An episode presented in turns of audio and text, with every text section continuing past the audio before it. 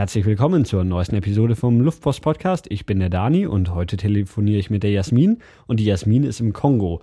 Äh, sie sitzt im Kongo in der Lobby von ihrem Hotel. Man hört da einige Hintergrundgeräusche und irgendwie, äh, naja, es ist die, die originale afrikanische Atmosphäre, würde ich mal sagen.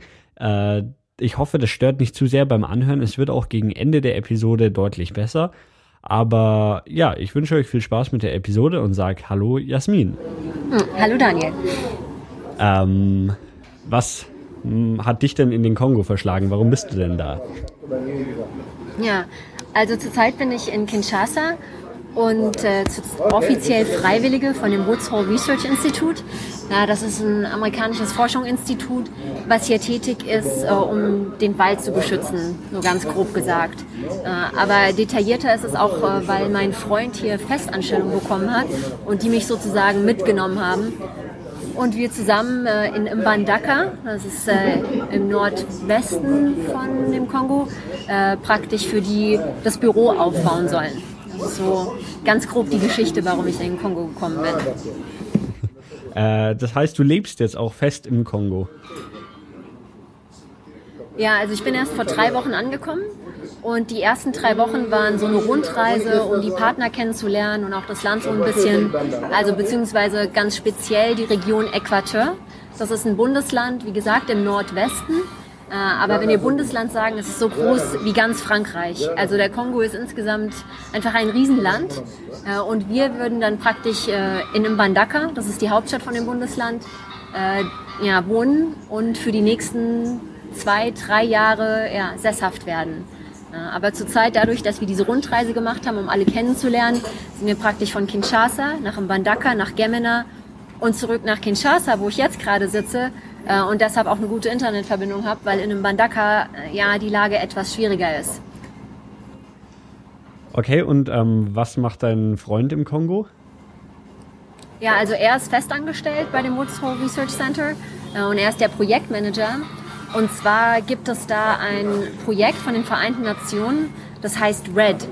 Äh, das ist praktisch ähm, eine Initiative, um den Wald zu schützen, weil die festgestellt haben durch den Klimawandel, dass vor allem durch die Abholzung der Wälder extrem viel CO2 freigesetzt wird. Und dann haben sie sich zusammengetan haben gesagt, okay, wir müssen den Wald beschützen. Äh, wir rufen eine Initiative ins Leben, wo besonders große Wälder ähm, speziell geschützt werden. Und der Kongo hat den zweitgrößten Regenwald auf der Welt. Und dementsprechend wurde da die Initiative extrem nach vorne getrieben. Äh, und vor allem die Norweger und auch die Briten haben relativ große Geldsummen äh, freigemacht, um den Wald zu beschützen. Jetzt ganz speziell ist die Problematik äh, hier die Abholzung durch die, die Bewohner des Waldes, also auch in den Städten natürlich, die dann das Holz ranbringen in die Stadt, um hauptsächlich zu kochen. Mbandaka zum Beispiel, ähm, Schätzungen sind zwischen 200.000 und eine Million ähm, Bewohner, haben keinen Strom. Also gar keinen Strom, gar kein fließend Wasser ähm, und die sind auf den Wald angewiesen. Das heißt, wenn man sagt, ja, ja, wir wollen den Wald beschützen, muss man sich halt auch überlegen, ja, wo kommt denn die Abholzung her? Und in dem Fall ist es äh, durch die Armut der Menschen. Und äh, da wurde Red Plus ins Leben gerufen und dieses Plus äh, haben sie sich dann überlegt, heißt dann, okay, wir müssen den Wald beschützen, aber plus äh, praktisch die Armut der Menschen, äh, ja, ja, verbessern ist das falsche Wort, aber äh, bessere Lebensstandards zu schaffen. Alternativen, dass sie also nicht dieses Holz abholzen müssen, um zu kochen, ja, sondern andere Mittel potenziell bekommen. Und mein Freund ist praktisch dazu äh, hier einmal den Wald zu beschützen und dieses Plus sozusagen dann umzusetzen, indem er mit den lokalen äh, Menschen arbeitet und Alternativen erarbeitet, äh, ja, um, äh, um die Lage für sie zu verbessern, dass sie weniger Holz ab, abholzen müssen von dem Wald. So ganz grob. Ist, ist es verständlich? Äh, ich denke schon, also das, Problem ist gar nicht, weil, weil so wenn, wenn, äh, wenn ich höre, dass es darum geht, den Wald zu schützen, dann ist so, so die erste Vermutung, die ich im Kopf habe, eigentlich, dass es da so um industrielles äh, Roden vom Wald geht für irgendwie Holzindustrie oder ja, halt halt irgendwie industriell in industriellen Maßstäben. Aber das ist da gar nicht das Problem, sondern das Problem ist vielmehr, dass ja die, die Leute das einfach zum, zum Heizen und zum Kochen und so weiter nutzen und ähm, ja, dass, dass das halt extrem viele Leute sind, die auf dieses Holz angewiesen sind. Genau, ja, ja, genau. Also es gibt bestimmt auch Teile äh, vom Kongo, wo es die Abrodung im großen Stil gibt. Aber jetzt besonders in Äquateur ähm, sind es wirklich die Menschen. Also es ist ein Großteil an Menschen. Es gibt natürlich, äh, ich meine, Anmeldepflicht sowieso nicht. Es gibt sowieso nur in Deutschland oder habe ich zumindest nur in Deutschland jetzt kennengelernt. Das heißt, man weiß nicht genau, wie viele Menschen zum Beispiel in einem Bandaka leben. Aber wenn man sich mal überlegt, eine Million Menschen, ja, dann brauchen die einfach viel Holz, hauptsächlich zum Kochen. Und was natürlich oft gemacht wird, also hier ist es natürlich super heiß, äh, mitten auf dem Äquator. Also Mbandaka zum Beispiel liegt wirklich direkt auf dem Äquator, wurde damals von diesem berühmten Forscher Livingston gegründet, um eine Stadt auf dem Äquator zu haben. Äh, ja, und Mbandaka ist super heiß das ganze Jahr, also mindestens 30 Grad, 80 Prozent Luftfeuchtigkeit. Also zum Heizen brauchen die Herrschaften kein Holz, aber ganz speziell zum Kochen und ich weiß, wir haben alle mal gegrillt, da tut man vielleicht auch mal Holz draufschmeißen, aber ganz speziell ist auch Kohle gefragt. Aber natürlich braucht man viel mehr Holz, um dann Kohle herzustellen und mit Kohle lässt sich einfacher kochen. Und es ist wirklich auch für uns die Problematik, also wir sollen ja im Bandaka leben. Zurzeit gibt es, haben wir noch kein Haus, äh, auch, also Büro und Haus soll so eins sein, ähm, aber wir müssen uns natürlich auch überlegen, wie kochen wir? Äh, es gibt also keinen Strom und Gas ist auch, also diese Gasflaschen sind ganz schwer zu bekommen ähm, es gibt nämlich keine Straße zwischen Kinshasa und Mbandaka. Also insgesamt, man muss sich vorstellen, der Kongo ist riesig groß, also wie ganz Westeuropa, aber es gibt kaum Straßen, vor allem nicht in den Norden. Also im Osten äh, hört man ja auch ganz oft äh, von dem Konflikt, von dem andauernden Krieg, schon seit 1996. Ja, und tatsächlich nach Osten hin gibt es Straßen oder werden Straßen gebaut, vor allem von den Chinesen und auch eine Eisenbahnlinie. Aber im Norden, wo wir sind, in Äquateur, sind einfach keine Mineralien zu holen, daher keine Interessen, keine finanziellen Interessen und es gibt, es gibt keine Transportwege. Ähm, also wie gesagt, kein Strom, äh, auch kein Gas. Ja, und da äh, wird es natürlich schwierig. Und tatsächlich ist es äh, einfach die, die Masse an Menschen. Also wir sind nach Gemena geflogen. Gemena ist ganz in der Nähe von der Afrika, ähm, Zentralafrikanischen Republik. Äh, und dort, wenn man äh, anfliegt, sieht man einfach äh, Tausende von Hektar Abholzung, ähm, obwohl die Stadt wesentlich kleiner ist. Also die haben einfach nicht gut gewirtschaftet. Was hier oft ähm, gemacht wird, ist sogenanntes Slash and Burn. Das heißt, die haben natürlich auch keine Maschinen, so wie wir, also Traktoren und wie auch, wie auch immer, ja. Das heißt, das wird ja alles mit Hand gemacht. Und wenn sie Vieh haben, zum Beispiel in Gemena, ist es einfacher, diese Büsche abzubrennen. Aber jedes Mal, wenn die diese Büsche abbrennen, um dann zum Beispiel Weide- oder Ackerland äh, herzustellen, verhärtet sich die Erde, wenn man das so sagen kann. Also äh, es ist so eine Abwehrreaktion und dort oben wächst fast nichts mehr außer Sperrgras. Äh, also es gibt gar keine anderen Arten mehr und es, ist, äh, es wurden keine neuen Bäume mehr gepflanzt. Und da sieht man wirklich diese Auswirkungen, selbst wenn es nur 200.000 Menschen sind, äh, wie der Wald darunter leidet, wenn, wenn keine Gegenmaßnahmen ähm, ja, äh, angefangen werden. Also ja, es okay, sind, ähm, Menschen und Magst du noch mal so so so einen ganz äh, grundlegenden Einstieg geben so in in den Kongo? Äh, wo, wo liegt der und ähm, vor allem auch es es gibt ja zwei Länder, die irgendwie den Namen Kongo tragen. Das eine die Demokratische Republik Kongo, in der du bist, und dann noch äh, ein wesentlich kleineres Land, das zumindest hier bei Google Maps dann nur als Kongo bezeichnet wird. Äh, ja, magst du einfach so, so ein bisschen die, die, ja, einen Einstieg in das Land und die, die Geschichte vom, vom Kongo geben, wie, wie das entstanden ist? Ja, ja, ja, gerne. Ja, also genau, es gibt also zwei Kongos, äh, war auch etwas verwirrend für mich. Der linke Kongo, der kleinere, wie du ihn beschrieben hast, ist der französische Kongo. Ähm, der mittlere, also wirklich im Herzen von Afrika liegende Kongo, äh, ist der belgische Kongo. Ja, und der, der linke, der kleine französische heißt Brazzaville, Kongo Brazzaville. Und in dem Kongo, wo ich bin, der große, ist die Demokratische Republik Kongo. Ja, äh, die Geschichte war so ein bisschen so, also als die Kolonialmächte Afrika erobert haben, sind die meistens an der Küste geblieben und keiner hat sich wirklich ins Inland getraut. Äh, deshalb blieb, was heute die Demokratische Republik Kongo ist, äh, ganz lange ähm, frei. Äh, dann gab es da aber diesen berühmten Livingston, also das war ein, ein britischer Forscher, äh, der ist durch ganz Afrika gereist und hat äh, ja, also war Mediziner und Forscher und hat auch viel Gutes getan und der war verschollen im Kongo. Äh, dann gab es da einen, ja, der war halb Brite, halb Amerikaner, ein Stanley. Dieser Stanley äh, ist auf die Suche gegangen von diesem Livingston, hat ihn gefunden. Äh, Livingston wollte aber nicht mit ihm nach Hause kommen. Der Livingston ist dann hier gestorben. Der Stanley ist aber zurück und hat gesagt, äh, dieses Land, dieser Kongo, äh, das sollte weiter erforscht werden. Er ist zurückgegangen, ähm, hat wirklich den Kongo komplett bereist. Also Kongo ist ja auch der Fluss Kongo, äh, der wirklich, äh, ich, ich glaube 5000 Kilometer, ich bin mir nicht ganz sicher, aber es ist ein extrem langer Fluss, äh, der auch mitten ins, äh, in den Atlantik fließt. Der hat den bereist äh, kam zurück nach äh, Europa und hat der britischen Krone angeboten, hier Jungs, da solltet ihr eine Kolonie draus machen. Die Briten hatten aber kein Interesse, weil Indien viel profitabler war und in Afrika sowieso schon mit den Briten, die hatten Probleme in Südafrika mit den Kosa und den Zulus, das war sowieso sehr schwierig. Ähm, und die haben gesagt, nee, haben, wir keine Lust drauf. Und dann kam äh, leider, leider, leider König Leopold von Belgien. Äh, das war eine neue, neue Kolonie, ein neues Land. Äh, Belgien wurde ja erst 1830 gegründet.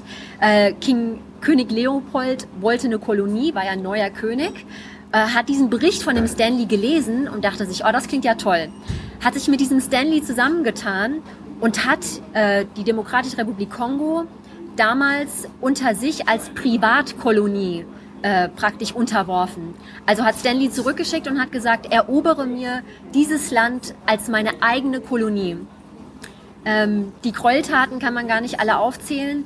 Also er war einfach ein, ein unglaublicher Despot und Diktator, hat natürlich dort Mineralien abgebaut, äh, zu dem Zeitpunkt Gummi äh, und ich glaube auch Gold. Es war auch noch was anderes, aber es waren äh, Methoden wie, ähm, ja, äh, wenn du nicht genug Gummi zurückbringst, dann wurden Hände abgeschlagen oder Frauen und Kinder in Gewahrsam genommen. Also es war es ist so weit ausgeartet, dass die europäischen Kolonialmächte damals gesagt haben, selbst für unsere Verhältnisse ist dieser Zustand unakzeptabel, das geht so nicht.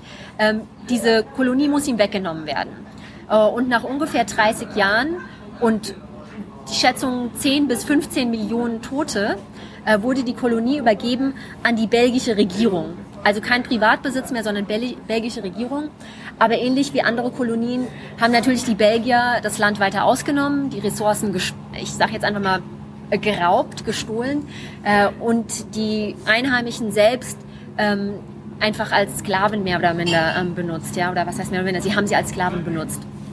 1960 kam es dann zur Unabhängigkeit und äh, unter die erste freie Wahl, demokratische Wahl, wurde Patrice Lumumba gewählt. Äh, Patrice Lumumba, für mich ist es ein Held. Äh, ich würde sagen auch für viele andere. Ähm, aber er war im marxistischen Lager. Und 1960 war ja noch der Kalte Krieg. Äh, die Amerikaner und die Sowjetunion lagen im großen Streit. Äh, und natürlich hatten, hatten die Amerikaner Interesse, jedes Land auf ihre Seite zu bekommen. Einen marxistischen ähm, Anführer mitten in Afrika fanden sie nicht so toll. Und natürlich äh, fanden die Belgier diesen marxistischen Anführer nicht wirklich gut, weil er eventuell diese ganzen Schätze ähm, verstaatlichen würde. Sie haben ihn also in einem Coup innerhalb von sieben Monate gestürzt und umgebracht. Und ähm, die USA hat dann äh, den eventuell berühmten ähm, oder berüchtigten Mobutu zur Macht verholfen. Mobutu war Diktator für äh, 32 offizielle Jahre, 37 inoffizielle und hat das Land äh, komplett ausgeraubt. Ähm, also schon 1984 hatte Mobutu ein geschätztes Einkommen oder Vermögen in Schweizer Bankkonten von 5 Milliarden Dollar. Äh, er hat wirklich äh, das Land runtergewirtschaftet, ähm, bis dann 97 äh, Kabila Vater, der Kabila Peer heißt er hier, also der Vater durch ein Coup mit der Hilfe durch Ruanda und Uganda an die Macht kam. Es war große Hoffnung, dass er die Sachen verändern würde, aber tatsächlich hat er ganz ähnlich wie Mobutu das Land ausgenommen. Er wurde dann vom Bodyguard erschossen und sein Sohn ist an die Macht gekommen, der Joseph Kabila, der auch jetzt an der Macht ist. Das war 2000, wenn ich mich richtig erinnere. Damals war Kabila 29 Jahre äh, und ich kann bis heute nicht wirklich sehen, dass das Land sich extrem verbessert hätte.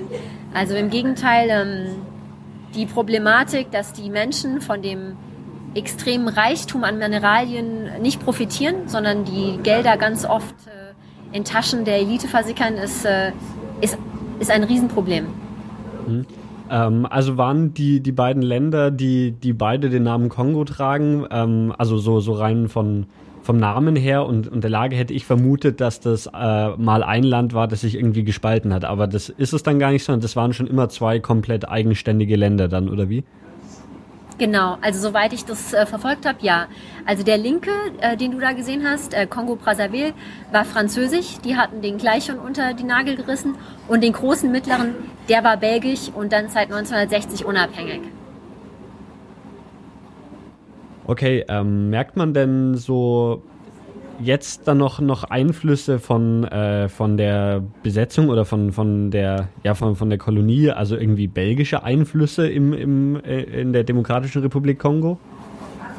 Ja, ja also würde ich schon sagen. Ähm, also Amtssprache ist Französisch. Äh, jeder spricht Französisch. Das, hatten, äh, das wurde schon damals eingeführt. Aber so kleine Sachen wie zum Beispiel Brot. Äh, in vielen Entwicklungsländern gibt es ja kein Brot. Es kommt dann ab, äh, so ein bisschen abhängig von den Kolonialherrschaften und die Belgier Brot oder zum Beispiel auch Waffeln, äh, Pommes mit Mayo ist, ist, äh, sind große Sachen und das ist natürlich äh, praktisch, das sind die Ausläufer der belgischen Kolonie auf alle Fälle. Ähm, aber ansonsten würde ich sagen, also ich bin ja jetzt erst drei Wochen hier und natürlich keine Kongo-Expertin in dem Sinne. Äh, also vom Essen her merkt man das ein bisschen, aber ansonsten würde ich sagen, äh, haben die Belgier hier jetzt nicht wirklich viel geschaffen. Also es ist nicht so, äh, dass wenn man die Architektur sehen würde und sagt, ach ja, das ist ja ganz europäisch hier. So ist es nicht. Sie haben ja eigentlich von der Struktur hier sehr wenig hinterlassen, weil sie auch einfach nichts aufgebaut haben. Mhm. Ähm, Gibt es dann, also wenn, wenn Französisch die Amtssprache ist, sind da noch andere Sprachen, die äh, im Kongo äh, ja eigentlich von jedem gesprochen werden oder gibt es dann da irgendwie ganz große regionale Unterschiede? Ja, also ähm, Französisch, wie gesagt, ist die Amtssprache, ist natürlich äh, eher von der Elite und von den gebildeten Menschen äh, die reguläre Sprache. Äh, Im Norden, also gerade Äquateur, dem Bundesstaat, wo wir auch wohnen werden, ist die Sprache Lingala. Ähm, in dem Bereich gibt es sehr viele große, große Menschen und die wurden rekrutiert in die Armee. Und deshalb hat sich Lingala so ein bisschen ausgebreitet. Zum Beispiel hier in Kinshasa, was ja eher im Süden liegt, ist Lingala oft zu hören oder oft zu verstehen äh, und hat sich auch so ein bisschen in andere Gebiete ähm, ja, verteilt.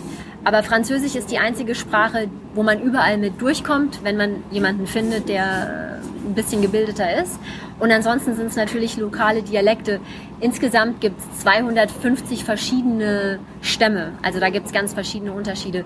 Ähm, Lingala ist eine der großen anderen Sprachen hier im Westen und im Osten an der Grenze, hier so von Tansania, Ruanda, Uganda, ist es Swahili. Das sind die äh, zwei anderen großen Sprachen, ähm, die sich, also falls, falls man nochmal was lernen will, gerade im Osten äh, ist äh, Swahili die andere Sprache, die gesprochen wird. Okay, ähm, und du, du bist jetzt in Kinshasa und äh, ich nehme auch an, dass du äh, da, damals dann mit, mit, dem Flugzeug in Kinshasa gelandet bist, oder nachdem das die Hauptstadt ist und die größte Stadt. Ähm, magst du da einfach so, so ein bisschen, ja, bisschen über, über die Stadt erzählen? Wie, wie groß ist die? Was, was spielt die für eine Rolle? Weil die liegt ja direkt an der Grenze zu, äh, zu, zu, zum, zum anderen Kongo, also zum, zum französischen Kongo und ähm, ist eigentlich auch nur durch einen kleinen Fluss von, äh, von Brazzaville, also der Hauptstadt von, vom französischen Kongo, getrennt. Ja, ja, ja, gerne. Ja, also tatsächlich sitze ich auch gerade also maximal ein Kilometer entfernt von diesem Fluss, vom Kongo-Fluss. Und tatsächlich, wenn man da hinläuft, sieht man äh, Brazzaville auf der anderen Seite sehr gut. Ähm, die Verbindung, äh, es ist verrückt, aber es ist ein ganz, eine ganz schlechte Beziehung zwischen äh, dem belgischen und dem französischen Kongo. Ähm, es gibt keine Brücke, es gibt keine Schiffe, es, äh, die Beziehungen sind relativ schlecht. Ähm, ja, also Kinshasa liegt tatsächlich genau an dem Fluss. Man würde auch denken, also ich habe zum Beispiel gedacht, als ich ankam, ist doch wunderbar, der Kongo-Fluss, der fließt ja auch direkt in den Atlantik. Äh, da könnte man eventuell die Waren gut äh, ex- oder importieren. Aber der Kongo ist so wild äh, äh, am Ende hin Richtung Atlantik, dass der auch gar nicht befahren werden kann. Äh, also wie gesagt, ähm, zu dem anderen Kongo sind die Beziehungen nicht so gut, unter anderem auch, weil äh, gerade durch diese Immunexporte Geld gemacht wird durch Zölle. Äh, ja, also vielleicht nochmal einen Schritt zurück. Ähm, ich glaube, es ist schon wichtig zu wissen, äh, der Kongo ist eigentlich extrem reich. Ja? Also der hat un unglaubliche ähm, Mineralien, zum Beispiel Coltan. Coltan ist ja ganz wichtig für Handys und für Computer. Äh, das ist so eine Art Metall, was ganz hohe Temperaturen ähm, widerstehen kann. Und der Kongo hat 70 Prozent des Weltvorkommens. Ja, ist auch einer der Gründe, warum der Krieg im Osten weiter nach vorne getrieben wird oder weiter andauernd. Also die haben Koltan, Diamanten, Kupfer, äh, Zinn, Silber, Öl, Gold, Uranium. Ähm, aber es wird alles nur exportiert und es wird nicht weiterverarbeitet. Und durch den Krieg wird oft äh, vieles illegal exportiert. Es werden keine Steuern erhoben oder Gelder fließen in die Taschen von Eliten und nicht an die Menschen. Das heißt, 90 Prozent von Produkten müssen importiert werden. Äh, diese Importe sind natürlich sehr teuer und es gibt praktisch eine Rivalität zwischen Kongo-Brazzaville und der Demokratischen Republik Kongo. Äh, die Kongolesen in der Demokratischen Republik mussten praktisch eine Straße bauen durch den Urwald äh, von der Atlantikküste nach Kinshasa. Die war natürlich sehr teuer und Zölle sind relativ hoch. Unter anderem auch, weil die Menschen hier, also die normalen Beamten, werden nicht bezahlt. Das heißt, die haben ganz oft Interesse daran, ein paar extra Dollar zu verdienen. Das heißt, es werden auch unoffizielle Zölle erhoben. Das macht aber den Transport von äh, Gütern sehr, sehr teuer. Brazzaville wiederum hat eigentlich eine super gute Strecke von der Atlantikküste, also mitten in die Hauptstadt nach Brazzaville rein. Und eigentlich könnten sie einfach nur eine Brücke bauen und äh, das Zeug importieren. Aber natürlich, weil die Geld machen an Matadi, das ist der Port, das ist der Hafen, ähm, der von der Atlantikküste gebaut worden ist in der Demokratischen Republik Kongo. Den wollen sie erhalten, da wollen sie Zölle erheben und deshalb haben sie mehr oder minder, so habe ich das zumindest bisher verstanden, äh, ja, die Gespräche mit Kongo-Brazzaville abgebrochen und eine Brücke soll nicht gebaut werden. Aber es ist verrückt, man sieht also, der Kongo ist relativ schmal hier in Kinshasa, weiß ich nicht, 50 äh, Meter vielleicht. In anderen Teilen, zum Beispiel in Bandaka, ist er kilometerlang. Da siehst du das Ende von dem Fluss nicht. Du, sie, du stehst am Ufer von, von dem Kongo, gerade vor allem in Bandaka, und du siehst, du, du siehst das Ende nicht. Sieht aus wie ein Meer. Also er ist teilweise sehr groß. Hier ganz, ganz klein eigentlich, aber ja, die, äh, die Beziehungen zwischen den zwei Kongos sind äh, eher gekühlt. Okay, ich habe mir das gerade nochmal auf der Karte angeschaut. Also ähm, die, die Demokratische Republik Kongo hat ja auch einen eigenen Zugang zum, äh, zur, zur Atlantikküste. Aber warum müssen die dann trotzdem noch äh, durch jetzt Französisch-Kongo oder Kongo-Brazzaville äh, Waren durchfahren, wenn, wenn sie ja eigentlich zu, zumindest ein ganz kleines Stück, wenn ich das hier richtig sehe, einen eigenen Anschluss an, äh, an das Meer haben? Ja, ja, nee, du hast recht, das habe ich nicht richtig erklärt. Matadi ist praktisch der Hafen in diesem kleinen Stück, was sie haben. Und die mussten eine Straße praktisch durch den Dschungel bauen, weil der Kongo nicht befahrbar ist. Ja? Äh, und diese Strecke war aber sehr teuer. Ähm, und ich habe äh, so ein bisschen VWL studiert und natürlich äh, wirtschaftlicher wäre es, durch den französischen Kongo zu fahren, weil die Strecke schon gebaut war und es viel billiger und einfacher ist. Diese Strecke, die der Demokra die Demokratische Republik Kongo gebaut hat, äh, die du gerade auf der Karte auch gesehen hast, äh, in diesem kleinen Stück zur Atlantikküste, äh, die ist viel teurer und viel schwieriger zu befahren. Äh, aber die, äh, die Demokratische Republik Kongo hält daran fest, dass sie lieber ihre eigene Route benutzt. Also die benutzen die, die ist nur teurer. Und deshalb sind natürlich auch die Waren in Kinshasa extrem teuer. Also das ist auf also Kinshasa, vielleicht noch mal ganz kurz eine Riesenstadt, weiß man natürlich auch wieder nicht, wie viele Einwohner. Die Schätzungen sind um die 10 Millionen, vielleicht auch 12 Millionen. Es gibt Teile der Stadt, die sind extrem reich, also riesengroße Villen, die so habe ich sie in Deutschland noch nicht gesehen. Das sind natürlich auch viele Kolonialbauten, ähm, aber man merkt einfach auch äh, die ausländischen Botschaften äh, haben extrem viel Geld. Es gibt auch eine lokale Elite, die hat extrem viel Geld, die können sich äh, ausländische Produkte leisten. Und dann gibt es natürlich riesengroße Teile der Stadt, wo die Menschen in wirklich ganz extremer Armut leben. Äh, aber für die Elite, ähm, zum Beispiel auch die UN hat äh, ihr größtes, ähm, ihre größte Truppe hier im Kongo stationiert, die MONUSCO heißen die. Und die UN-Mitarbeiter verdienen sehr gut. Und zum Beispiel führt es dazu, dass wenn man hier einkaufen geht und westliche Produkte wie Marmelade oder Nutella oder Äpfel oder Handtücher oder wie auch immer kaufen will, äh, die, die Preise einfach horrend sind, also viel, viel höher als in Deutschland. Ähm, wenn ich zum, eine Pizza zum Beispiel kostet hier 20 US-Dollar, ein Handtuch kostet 30 Dollar, ein Glas Marmelade 7 Dollar. Also die Preise sind, äh, ich würde sagen, inflationär hoch. Ich nehme an wegen der Elite, aber natürlich auch, weil der Import äh, so schwierig ist. Ähm, aber Teile von Kinshasa sind extrem reich. Ich muss auch sagen, ich sitze jetzt in einem, in einem Hotel, was äh, sehr gut ausgestattet ist. Wir haben den ganzen Tag Strom, wir haben Internet, wir haben fließendes Wasser. Natürlich nicht immer mit dem Wasserdruck, den wir aus Deutschland gewöhnt sind, aber man kann hier sehr gut leben, wenn man die finanziellen Mittel hat. Auch äh, unser Hotelzimmer ist äh, für deutsche Standards natürlich nicht wirklich sauber, aber wir haben eine Klimaanlage und wir haben Strom und Wasser hätte aber 120 Dollar die Nacht kosten sollen. Also es ist, äh, es ist nicht so, wie wenn man zum Beispiel nach Südist Südostasien reist oder Indien, äh, dass die Dinge sehr günstig sind. Es ist im Gegenteil, Kinshasa würde ich sagen, um einiges teurer als äh, viele Städte in Deutschland. Okay, du hast die Preise jetzt immer in Dollar genannt. Hast du die nur für dich umgerechnet oder ist der Dollar wirklich äh, eine Währung, die im Kongo verwendet wird? Ja, nee, genau. Also äh, der Dollar wird äh, hier ganz offiziell verwendet.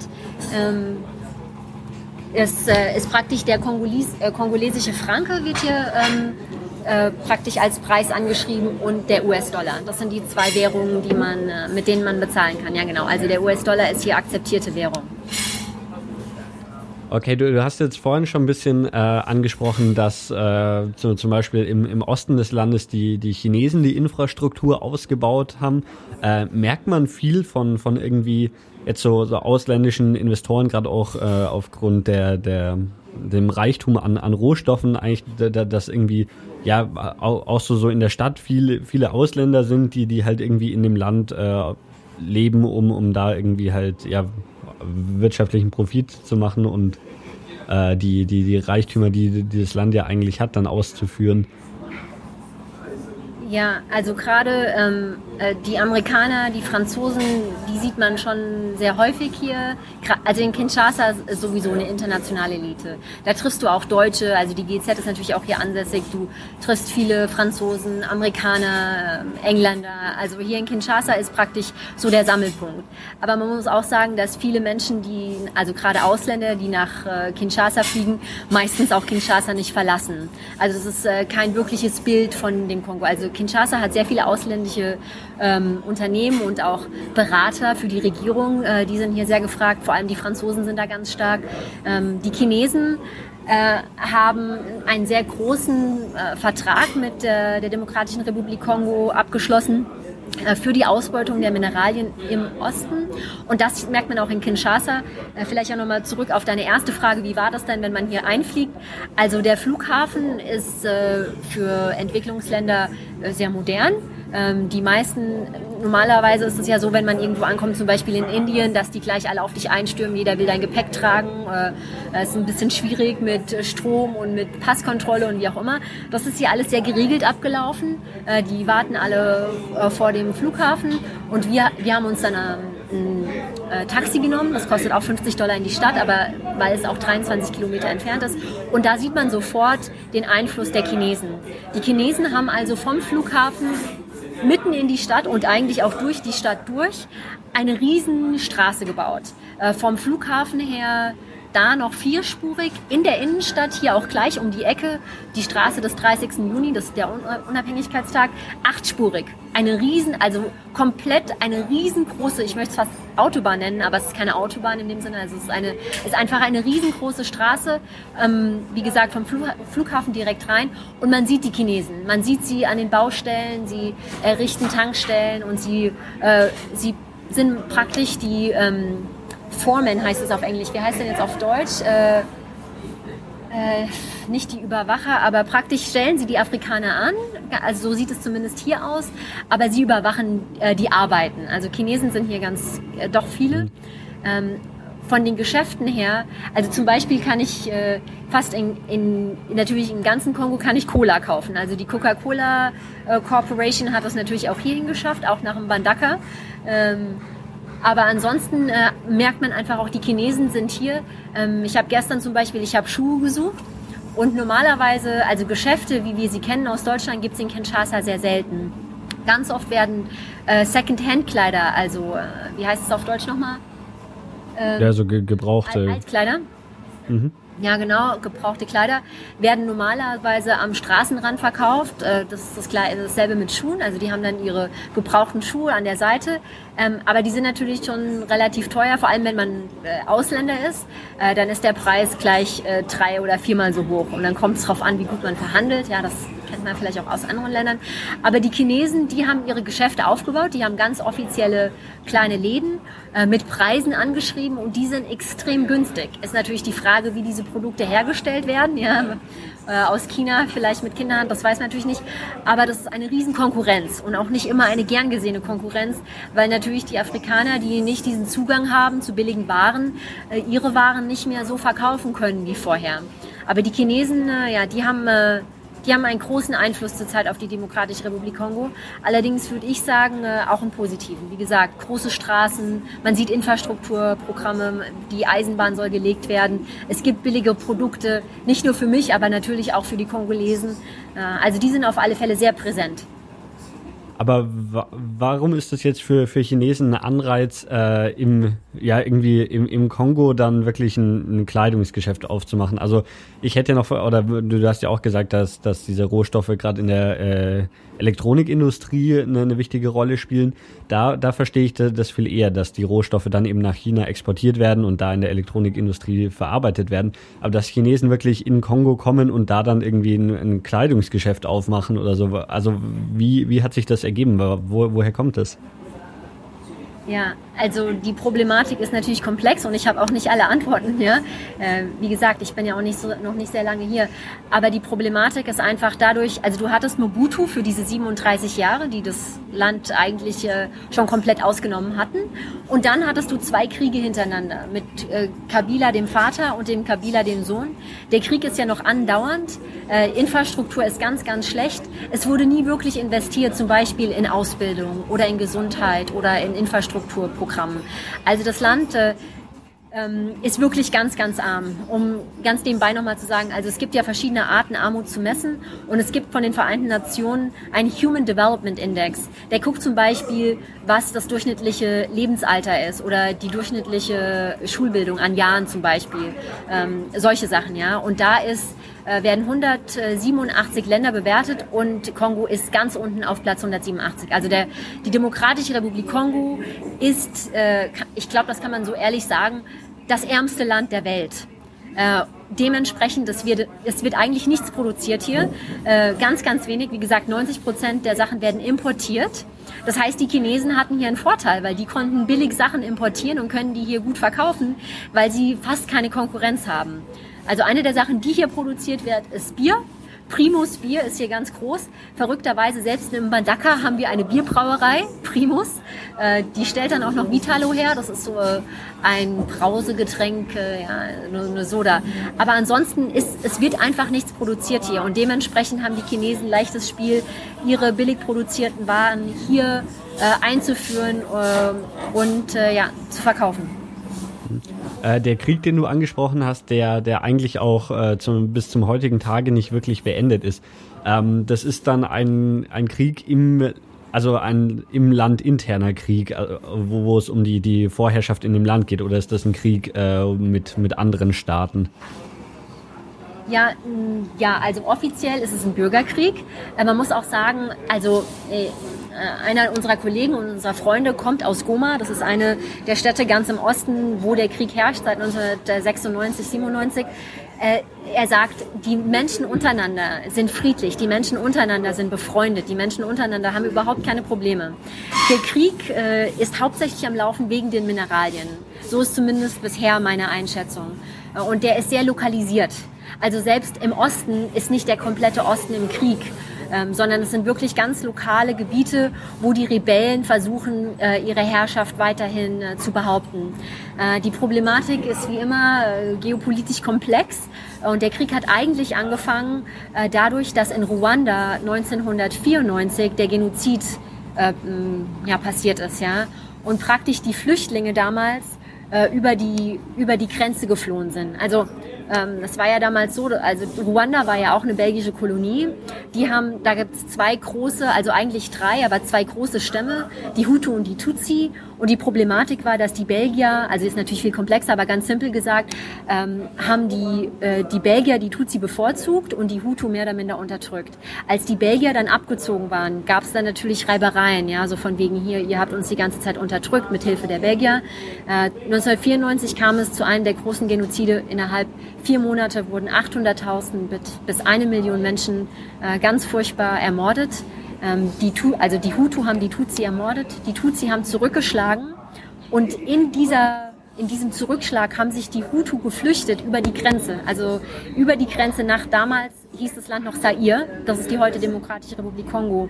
Und durch diesen Konflikt ist überhaupt der Krieg im Osten erst entstanden.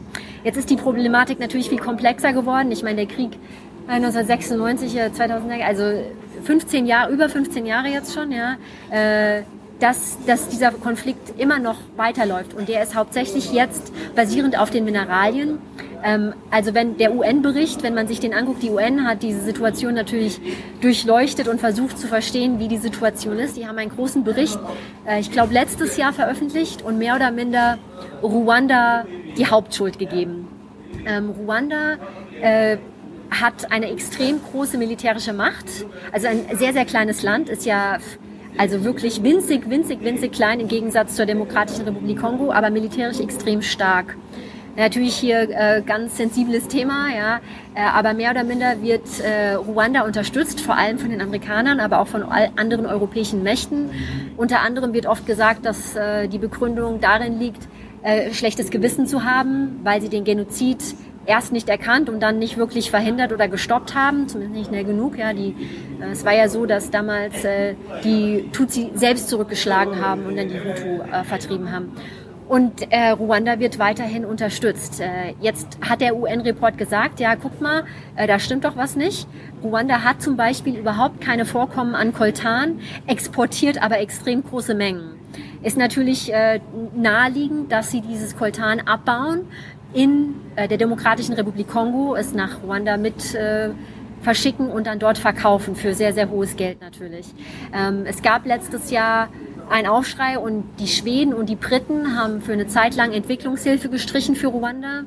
Äh, so Aktionen sind natürlich fragwürdig, weil meistens, wenn Entwicklungshilfe gestrichen werden, äh, sind die Betroffenen nicht die Elite, die dafür verantwortlich sind, sondern die Bewohner des Landes. Ja?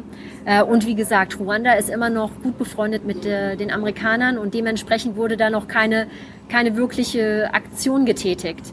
Aber der Krieg im Osten, so wie ich ihn verstehe, ist anhaltend wegen dem Kampf um die Mineralien. Ganz speziell Koltan, aber wie gesagt auch Kupfer, Zinn, Uranium, Gold, Silber, äh, selbst Öl. Also sie haben extreme, extreme Reichtümer.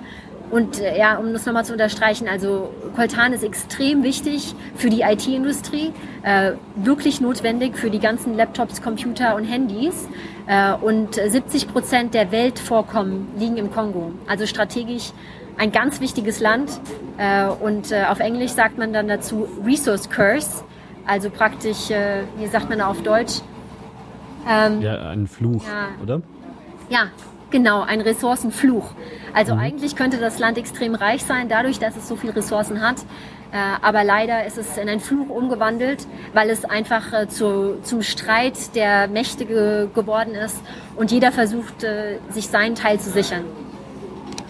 Und wäre es jetzt für dich gefährlich, äh, in, in den Osten vom, vom Kongo zu reisen und deswegen bleib, bleibst du ausschließlich dann im, im, ja, im Westen des Landes? Oder wäre wär das jetzt für, für dich als jemand Außenstehenden sogar auch möglich, den, den Ostkongo zu bereisen? Doch, ich denke, es ist auf alle Fälle möglich. Also wie gesagt, unser Freund und Kollege äh, kommt ja aus Goma, hatte auch noch sein Haus, obwohl er seine Familie verlegt hat. Ähm, sagt ja auf alle Fälle, man kann da auf alle Fälle hin. Natürlich muss man vorsichtig sein, ja. Ähm, ich war selbst noch nicht dort, ich kann es nicht äh, aus erster Hand beurteilen. Ich würde gerne in den Osten reisen.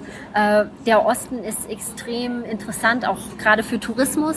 Äh, also es gibt ja die Berggorillas. Ich glaube, äh, ja, die Berggorillas sind halt genau an der Grenze, sind äh, im Kongo. Äh, da gibt es riesengroße Berge, 5000 Meter hoch. Du hast Vulkane, du hast den zweitiefsten See der Welt. Also ich würde sehr gerne in den Osten reisen. Ich glaube, da gibt es unheimlich viel ja, zu entdecken. Und ich denke, es ist auf alle Fälle möglich. Es gibt wohl auch ein Touristenunternehmen in Kivu, aber die Lage muss sich auf alle Fälle ähm, verbessern. Auch, äh, wie gesagt, die Beamten werden oft nicht bezahlt und Korruption ist ein Problem. Also zum Beispiel, äh, wenn, wenn wir als Deutsche in Kongo kommen, ist einer der Tipps auf alle Fälle nie seinen Reisepass aus der Hand zu geben. Du hältst ihn in der Hand, du gibst denen die Kopie, äh, weil die Wahrscheinlichkeit sehr groß ist, dass wenn der Reisepass in den Händen von den Beamten ist, äh, dass die eventuell sich versuchen, etwas extra Geld zu verdienen und äh, dann den Reisepass nur zurückgeben gegen Geldzahlung. Also solche Sachen, äh, darauf muss man natürlich achten. Aber die, die Bevölkerung, ich kann es natürlich jetzt nur beurteilen, im, im Westen ist extrem offen und höflich und hilfsbereit und äh, ich glaube auf alle Fälle, ich möchte auf alle Fälle in den Osten reisen. Ich hoffe, dass es dieses Jahr noch klappt, vielleicht auch mit dem Kollegen zusammen weil die äh, Natur, die Natur da drüben extrem, extrem schön aussieht. Äh, wie reist du denn innerhalb vom Kongo? Also du, äh, du warst ja jetzt schon im Bandaka, was ja auch äh, irgendwie die, diverse hundert Kilometer von Kinshasa entfernt ist und du meintest ja, dass die Infrastruktur im Land selber äh, sehr schlecht ist. Wie, wie kommt man denn dann überhaupt von einem Ort in den anderen? Also ja, speziell äh, hier in den Nordwesten ist es äh, sehr schwierig zu kommen. Also einmal gibt es den Kongo-Fluss, da gibt es zwei Optionen. Einmal das langsame Boot und das schnelle Boot. Äh, das langsame Boot äh, fährt nach Mbandaka zum Beispiel. Ja. Also der Kongo-Fluss zu bereisen ist auf alle Fälle auch einer meiner Träume. Das will ich auf alle Fälle machen. Und ich denke, das, äh, das kann man hier auch sehr sicher tun im Westen des Landes.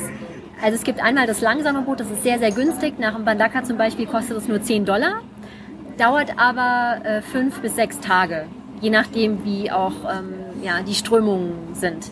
Es gibt dann noch so ein Schnellboot, ein Speedboat nennt sich das. Das äh, fährt praktisch über Nacht, ja, 14 Stunden.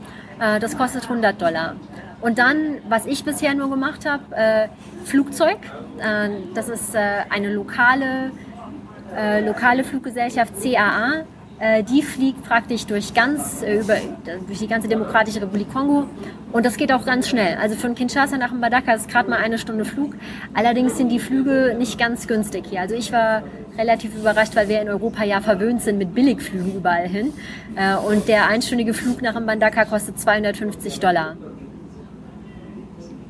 Okay, ähm, magst du noch so, so ein bisschen dazu erzählen, wie, wie das Land äh, so aussieht? Also es liegt ja südlich von der äh, Sahara, das heißt, äh, eigentlich Wüste hat man da ja dann da nicht mehr, oder? Und es ist sehr feucht, also ein, einfach so, ja, wie, was, was gibt's in dem Land landschaftlich zu sehen? Ja, ja, also wie gesagt, es ist ein riesengroßes Land, äh, der zweitgrößte Regenwald der Welt, der nimmt natürlich extrem große Flächen ein. Du hast auch Savanna, du hast auch die Riesenberge, du hast Vulkane. Ähm, also hier ganz in der Nähe von Kinshasa äh, gibt es ja diesen kleinen, äh, ja, diesen Landrand zum Atlantik, den du auch vorher dir schon angeguckt hast. Äh, da gibt es natürlich auch Küste. Ähm, da ist zum Beispiel äh, ein, ein Bonobo-Schutzgebiet. Die Bonobos, also es gibt hier extrem viele Primaten. Du hast die Gorillas äh, im Osten, du hast die Bonobos im Westen und zwischendurch hast du auch noch Schimpansen. Ähm, da gibt es verschiedene Schutzgebiete. Äh, die sind natürlich oft extrem bewaldet. Auch rund um Mandaka ist der Regenwald noch äh, super erhalten. Und da gibt's äh, Waldbewohner, die heißen auf Englisch Pygmies. Ich bin mir nicht ganz sicher, wie das auf Deutsch ausgesprochen wird. Aber das sind wirklich Menschen, die teilweise noch nie aus dem Wald rausgekommen sind, weder die anderen Kongolesen noch Ausländer gesehen haben.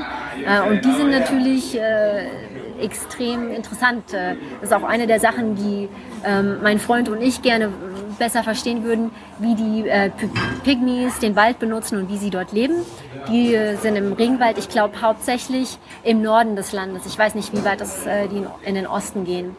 Ja, und wie gesagt, der Osten äh, hat unglaubliche Schönheiten. Da gibt es einen extrem tiefen, äh, tiefen See, äh, Tanika-See, der zweitiefste auf der Welt mit ganz seltenen Fischarten. Gleich nebendran haben wir, haben wir diese großen Bergketten, 5000 Meter hoch, wo diese Gorillas sind. Aktive Vulkane, so wie ich das gelesen habe, ist auch Goma direkt an einem Vulkan und der ist wohl auch vor nicht so langer Zeit ausgebrochen. Und man sieht auf den Straßen von Goma praktisch äh, die Lava noch, die, die äh, erkaltete, erkühlte Lava. Aber Großteil, Großteil des Landes ist, äh, ja, ist Wald, ist Regenwald, ist richtig dichter Regenwald mit hoher Luftfeuchtigkeit und ja, äh, ist, die Regenzeit soll jetzt anfangen. Zwischen Januar äh, und März war es jetzt eher so die Trockenperiode. Äh, und Kinshasa ist, ist noch in Ordnung, aber wir haben mit unseren Freunden in Bandaka telefoniert und da regnet es jetzt jeden Tag. Ich weiß allerdings äh, nicht, wie häufig. Also als wir dort waren, waren es immer nur so Nachtgewitter. Eigentlich ganz angenehm, um die Luft mal ein bisschen abzukühlen. Ja, aber hauptsächlich ja viel, viel Regenwald und dementsprechend ja, äh, wie gesagt, die Gorillas, die Schimpansen, die Bonobos und äh, ein Tier, das sieht so ein bisschen aus wie eine Mischung aus ja, Giraffe, Pferd und Zebra, würde ich es nennen, die Okapi. Äh, und die Okapi sind auch ein spezielles Tier, was es nur in der Demokratischen Republik Kongo gibt. Da gibt es verschiedene Schutzgebiete, äh, auch speziell im Osten, äh, aber auch wieder bewaldet. Also viel, viel Regenwald, den man hier sehen kann. Ja, und wie gesagt, Vulkane, Seen, Atlantik. Alles, wenn man dann in dem Land wenn man in dem Land dann unterwegs ist, passiert es einem dann tatsächlich, dass man irgendwie jetzt so, so einem wilden Gorilla begegnet oder sind die so vom Aussterben bedroht, dass, dass man die maximal in irgendwelchen äh, Naturschutzgebieten oder sowas sehen kann?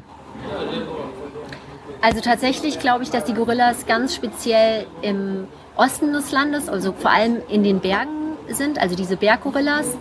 Ähm, und ich glaube, also so wie ich das verstanden habe, geht man da schon praktisch äh, in diese nationalen äh, Reservate rein, also in Schutzgebiete. Dass man da auf der Straße läuft und ein Gorilla kommt, ist, äh, glaube ich, eher unwahrscheinlich. Aber in diesen Schutzgebieten, da sind die Gorillas. Man muss halt auch bedenken, dass der Osten, da wo die Gorillas leben, auch der Teil des Landes ist, wo der Krieg schon so lange vorherrscht. Und auch die Gorillas, äh, die ja genauso sensibel, vielleicht noch viel sensibler als Menschen sind, davon auch betroffen sind. Und auch man weiß, dass einige Gorillas geflüchtet sind nach Ruanda vor, vor dem Krieg. Also ähm, man kann die auf alle Fälle sehen. Ich weiß, dass es große Schutzgebiete gibt mit Gorillas, aber dass man die einfach so äh, beim Spaziergang ähm, außerhalb von Schutzgebieten sieht, ist, glaube ich, eher unwahrscheinlich.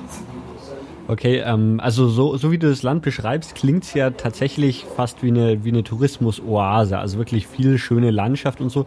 Spielt Tourismus im Kongo irgendeine Rolle oder ist es aufgrund des Krieges, ähm, gibt es eigentlich überhaupt keine Touristen? Ich, ja, ich glaube, du hast recht mit, äh, ich glaube, dass es wirklich äh, aufgrund des Krieges oder zumindest das Image des Krieges, ja. Also viele denken ja, oh Kongo, also erstens mal, die, der Unterschied zwischen den zwei Kongos ist ja oft nicht klar, glaube ich. Also zumindest war er das für mich auch vorher nicht. Äh, und oft wird natürlich generalisiert. Man weiß ja auch gar nicht, wie groß dieses Land ist, ja. Ist ja also wirklich so groß wie Westeuropa. Es ist eine riesen, riesengroße Landmasse. Äh, und viele denken ganz allgemein, oh ja, der Kongo, äh, der ist gefährlich, da ist Krieg, da kann man nicht hinreisen, ist eine Problematik, äh, dessen auch die Regierung bewusst ist. Also äh, wir waren heute Morgen zum Beispiel ähm, hier in dem Ministerium für Umweltschutz und haben genau über dieses Thema geredet, weil die sich auch bewusst sind, hier Mann, wir haben so viel ja noch rohe Natur, so viele wunderschöne Flecken. Eigentlich sollten wir die doch zugänglich machen äh, für Touristen und natürlich auch für die Kongolesen selbst. Aber der Krieg ist auf alle Fälle ein Problem, äh, beziehungsweise die Medien sind natürlich auch das Problem, weil man denkt, äh, der Krieg ist im ganzen Land, anstatt dass man wirklich weiß, okay, das ist nur ganz lokalisiert, das ist in ganz bestimmten Gegenden. Aber prinzipiell also natürlich, ich liebe das Land, die, die Menschen sind toll äh, und natürlich muss man da vorsichtig sein mit Bewertungen nach drei Wochen. Aber zum, für mich hat es den Anschein, dass Korruption ein sehr großes Problem ist. Ein großes Problem für die Menschen, einfach äh, weil sie weiterhin nicht profitieren von den großen Mineralien, die Armut also weiter herrscht. Und für die Touristen, äh, weil natürlich ist es nicht so wie Deutschland, ja, wo man dann zu den Polizisten hier dein Freund und Helfer gehen kann und erwarten kann, dass man Auskunft bekommt, sondern eher so, oh oh, ich hoffe, dass ich nicht gestoppt werde von einem Polizisten, äh, dass er mir nicht irgendwie meinen Reisepass abnimmt und Ja, es sind dann halt so Kleinigkeiten. Ja, das, das Visum ist recht teuer, ja. Ähm, wie gesagt, der Transport äh, nach Osten ist, glaube ich, einfacher. Da gibt's auch, äh, wie gesagt, Straßen und angeblich wird da auch eine Eisenbahn gelegt. Ähm, aber trotzdem, man muss sich zum Beispiel eigentlich immer registrieren, wenn man äh, in verschiedene Städte reist, ja. Äh, und da, also es wird eigentlich immer irgendwas an Geld abverlangt. Und für, für mich äh, war es und ist es immer noch schwierig, zu rechtfertigen, warum ich jetzt zum Beispiel am Flughafen nochmal fünf Dollar äh, bezahlen muss, um jetzt durch meine Gepäckkontrolle gehen zu dürfen oder nochmal fünf Dollar, dass mein Gepäck auch im Flugzeug landet. Also es ist, ähm, aber man muss es halt so sehen, dass wirklich die Menschen hier äh, in bitterer Armut leben. Äh, jetzt ganz, ganz speziell, ich kenne die Zahlen jetzt ganz konkret für Äquateur, also für den Bundesstaat, wo wir leben, der so groß ist wie Frankreich, wo 93 Prozent der Menschen, also 93,6 Prozent, um ganz genau zu sein, unter der Armutsgrenze liegen, äh, leben die Armutsgrenze liegt bei 1 Dollar und 25 Cent. Also teilweise die Waldbewohner, die geben, also ihr, ihr jährliches Einkommen äh, ist zwischen 15 Dollar und 120 Dollar. Also wirklich die Armut ist, ist einfach unglaublich. Und dementsprechend ist natürlich ein Hoffnungsschimmer, ein, ein Ausländer, äh, natürlich auch gleichzeitig die Hoffnung, an ein bisschen Geld zu kommen. Man muss aber auch sagen, äh, Korruption hin oder her, man merkt auch, dass die Kongolesen extrem aktiv, extrem motiviert und bereit sind für Veränderungen. Äh, ich kann nicht sagen, wie oft ich schon gefragt worden bin nach einem Job. Also eigentlich äh, alle, alle Stunde kommt jemand auf dich zu und sagt, ah, was machst du, wie hast du einen Job für mich, kann ich mit dir arbeiten? Und wenn ich sage, äh, ich bin hier nur zu Besuch, ich gehe nach Mbandaka, sagen die, kein Problem, ich gehe mit. Und ich sage, ja, aber Mbandaka ist hart, gell? hier kein, kein Wasser, kein Strom. Das ist egal, ich gehe mit und hier alles ist besser. Selbst, wenn ich das mal so äh, mitteilen darf, Sekretärin von der African Development Bank, das ist eine extrem äh, große internationale Bank, fragt dich nach einem Job. Also es ist, ähm, es ist die die Problematik, wenn man als Tourist hier, hierher kommt ja, und eventuell konfrontiert ist mit Korruption, muss man sich halt auch äh, nochmal vor Augen halten, wie die Armut die Menschen hier prägt. Und dass einfach ein Ausländer Hoffnung ist, für Geld oder auch für einen Job oder wie auch immer. Hm. Ähm, mich würde noch ein bisschen äh, über dein, dein Projekt, also da, wo, wo du jetzt arbeitest, interessieren. Äh, also was ihr jetzt da genau macht, wie, wie das Ganze funktioniert, äh, von, von wem das finanziert wird. Äh, magst du da noch so ein bisschen drüber erzählen? Gerne, gerne. Also soweit ich das äh, natürlich auch alles äh, korrekt wiedergeben kann. Ja, also wie gesagt, das Projekt äh, ist offiziell geleitet von dem Woods Hole Research Center. Es ist äh, ein amerikanisches Forschungsinstitut in der Nähe von Boston in Amerika. Ähm, das Geld kommt durch den Kongen, Kong, Congo Basin Fund. Ähm, also der wurde mehr oder minder eingerichtet durch dieses Projekt, wo die Vereinten Nationen gesagt haben, es gibt ja immer diese COP-Meetings, also diese Meetings äh, gegen Klima, also für Klimaschutz, gegen Klimawandel, äh, wo die sich zusammensetzen, zum Beispiel auch in Kyoto oder in Kopenhagen und wo auch immer, und sagen, hier gegen Klimawandel müssen wir was tun, ja. Und da wurde dieser Fund eingerichtet, ja, also Gelder gesammelt, um den Regenwald hier zu schützen, weil einfach ganz klar ist, äh, wenn man ein, ein ja einen Baum abholzt, ja, also erstens mal hört er ja auf, CO2 umzuwandeln für unser so wichtigen Sauerstoff, ja, aber er ist gleichzeitig ein Speicher von CO2, weil wenn dieser Baum abgeholzt wird, äh, wird er ja ganz oft verfeuert, verbrannt und setzt dementsprechend wieder CO2 frei. Also es ist doppelt schlecht, wenn man einen äh, ja, ein Baum abfällt. Das heißt, äh, das Ziel des Projektes ist ganz als allererstes, äh, den die Bäume, die Wälder hier zu erhalten. Und wie gesagt, äh, zweitgrößter Regenwald der Welt, es ist einfach, so eine riesengroße Flächen, ja.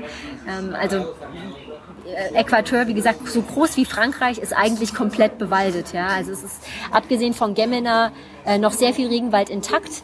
Der muss erhalten werden. Das ist das allererste Ziel. Ähm, das Geld fließt offiziell, also wird äh, gechannelt sozusagen durch die African Development Bank. Das heißt, es muss immer alles belegt werden, für was gibt man Geld aus, welche Initiativen versucht man an den Start zu bringen. Und ganz wichtig ist es natürlich, mit den Partnern vor Ort zusammenzuarbeiten. Also in Entwicklungshilfe über die letzten 50 Jahre wurden ja oft der Fehler begangen, dass wir als westliche Menschen gedacht haben, ja, wir wissen es besser, wir sagen denen jetzt einfach mal, was sie zu, zu tun haben. Ja? Und ich denke gerade, mein Freund und ich äh, versuchen, die Leute, die lokalen, das lokale Wissen, die Partner vor Ort zu befragen, besser zu verstehen, mit einzubeziehen und die ihr Projekt selbst in die Hand zu nehmen, um umzusetzen. Ja? Aber natürlich ähm, ist klar, wir haben äh, Zugang zu mehr Wissen. Allein, dass wir, äh, also wir, wir arbeiten zum Beispiel jetzt daran, ein Büro aufzustellen. Wir haben äh, diese Woche einen Vertrag unterschrieben, äh, einen Mietvertrag für ein Haus. Äh, da werden wir natürlich einen Generator brauchen wir, um Strom zu, äh, zu produzieren, aber wir wollen auch ein Solarsystem installieren.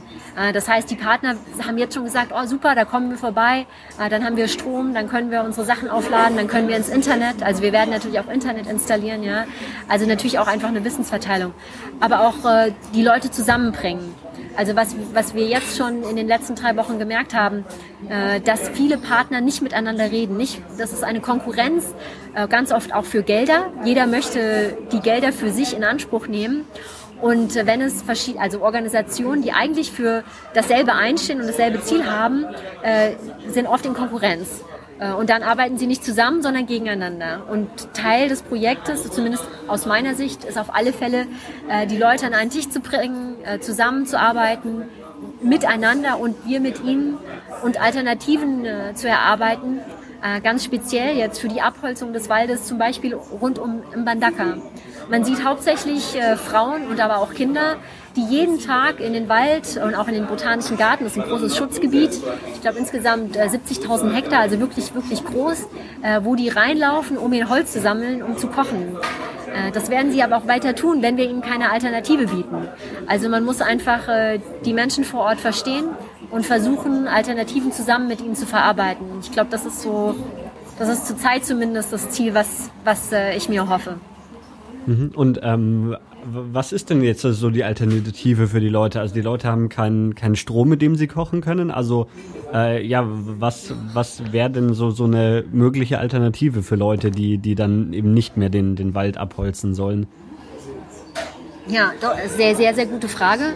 Ähm, wir sind noch ganz am Anfang des Projektes und ich habe noch nicht alle Antworten.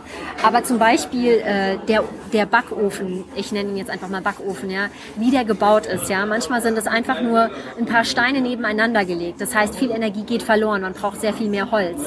Es gibt aber andere Herangehensweisen, so zum Beispiel Lehmöfen. Ja? Ähm, mit relativ wenig Aufwand kann man angeblich, wir haben sie allerdings noch nicht selbst gebaut, einen kleinen Lehmofen bauen, der extrem viel äh, energieeffizienter ist und somit sehr viel weniger Holz verbrauchen würde. Natürlich, äh, wir liegen ja genau am Kongo. Es wäre natürlich unglaublich toll, wenn wir erneuerbare Energieprojekte umsetzen können und zum Beispiel Hydro anlegen in Mbandaka oder auch Solar. Es gibt in Ostafrika äh, ein Projekt oder es gab ein Projekt, das hieß Kyoto Box.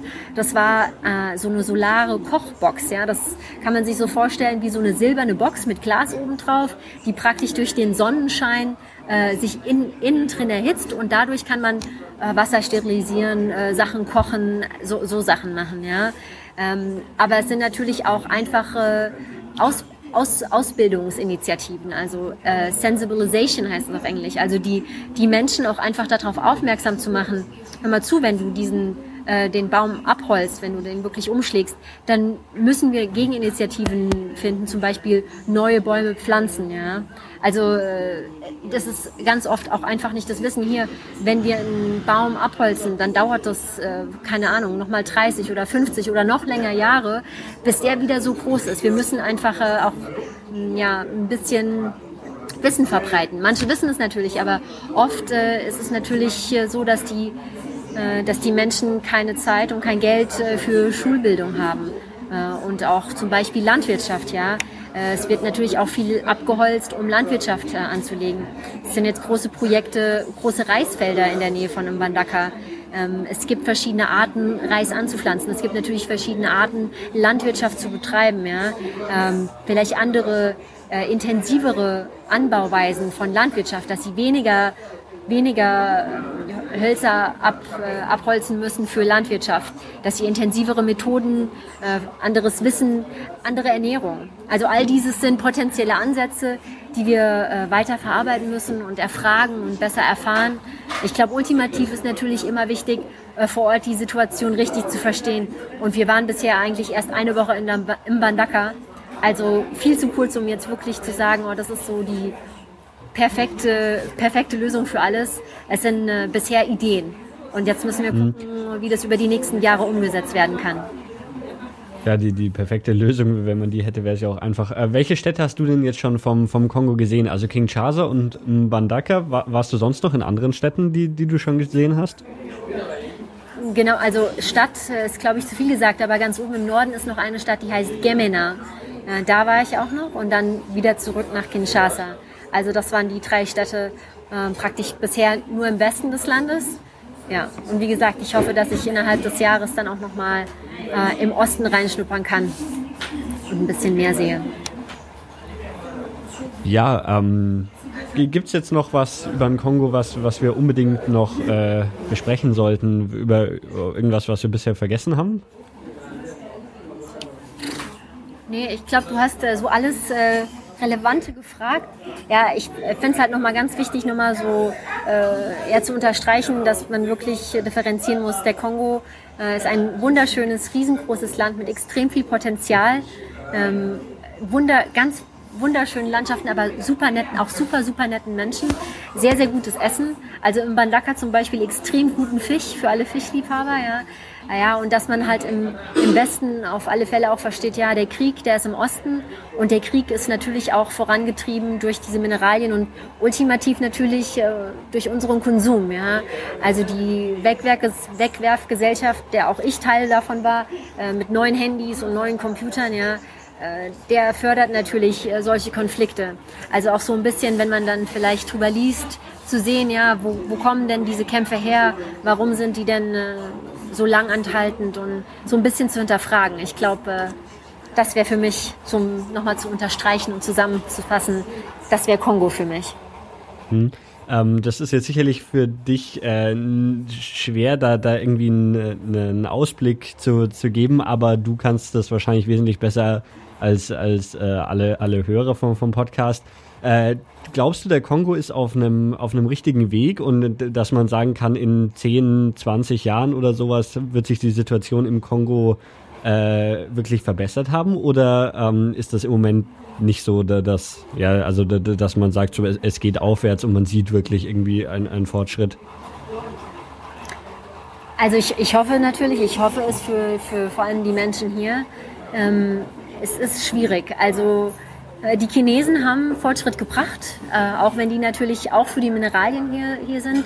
Es gibt unheimlich tolle Denker ähm, im Kongo und außerhalb. Es gibt äh, ja, für alle Englisch sprechenden Webseite Friends of the Congo. Äh, es sind extrem viele gebildete äh, Doktoren und Professoren, die außerhalb von dem Kongo daran arbeiten, die Lage zu verbessern. Aber zurzeit habe ich immer noch das Gefühl, dass wirklich äh, die Korruption eines der größten Probleme des Landes sind. Und äh, so wie ich das bisher verstanden habe, ähm, ist es natürlich auch, weil die internationale Gemeinschaft die bisherige Elite unterstützt. Äh, zum Beispiel habe ich vor ein paar Tagen erfahren, dass die angeblich freien und demokratischen Wahlen, äh, die letzten 2011 oder 12, äh, die Joseph Kabila wieder gewählt haben, weder frei noch fair waren. Und dass auch selbst angeblich die UN damit so ein bisschen verwickelt war, irgendwelche Wahlzettel von einem Ort zum anderen zu bringen. Also die Hoffnung wäre für mich, dass äh, die internationale Gemeinschaft, also zum Beispiel auch in Deutschland, den Druck erhöht, äh, zum Beispiel auf Ruanda ganz speziell, aber auch auf die Regierung äh, in Kinshasa, äh, um der Korruption ein Ende zu setzen und dem Krieg. Die zwei, diese zwei Brennpunkte äh, sind zurzeit noch so groß, äh, dass ich Angst habe, dass sich in den nächsten Jahren, also zumindest in den nächsten eins, zwei, drei Jahren, nicht sehr viel verändern wird. Aber wer weiß. Also ich hoffe natürlich, dass, dass ich positiv überrascht werde und eventuell tatsächlich äh, große Veränderungen kommen werden. Aber zurzeit sieht es schwierig aus aus meiner Sicht. Mhm. Äh, du, du hast das ganz am Anfang gesagt, also du, du bist jetzt für, für eine begrenzte Zeit im Kongo, oder?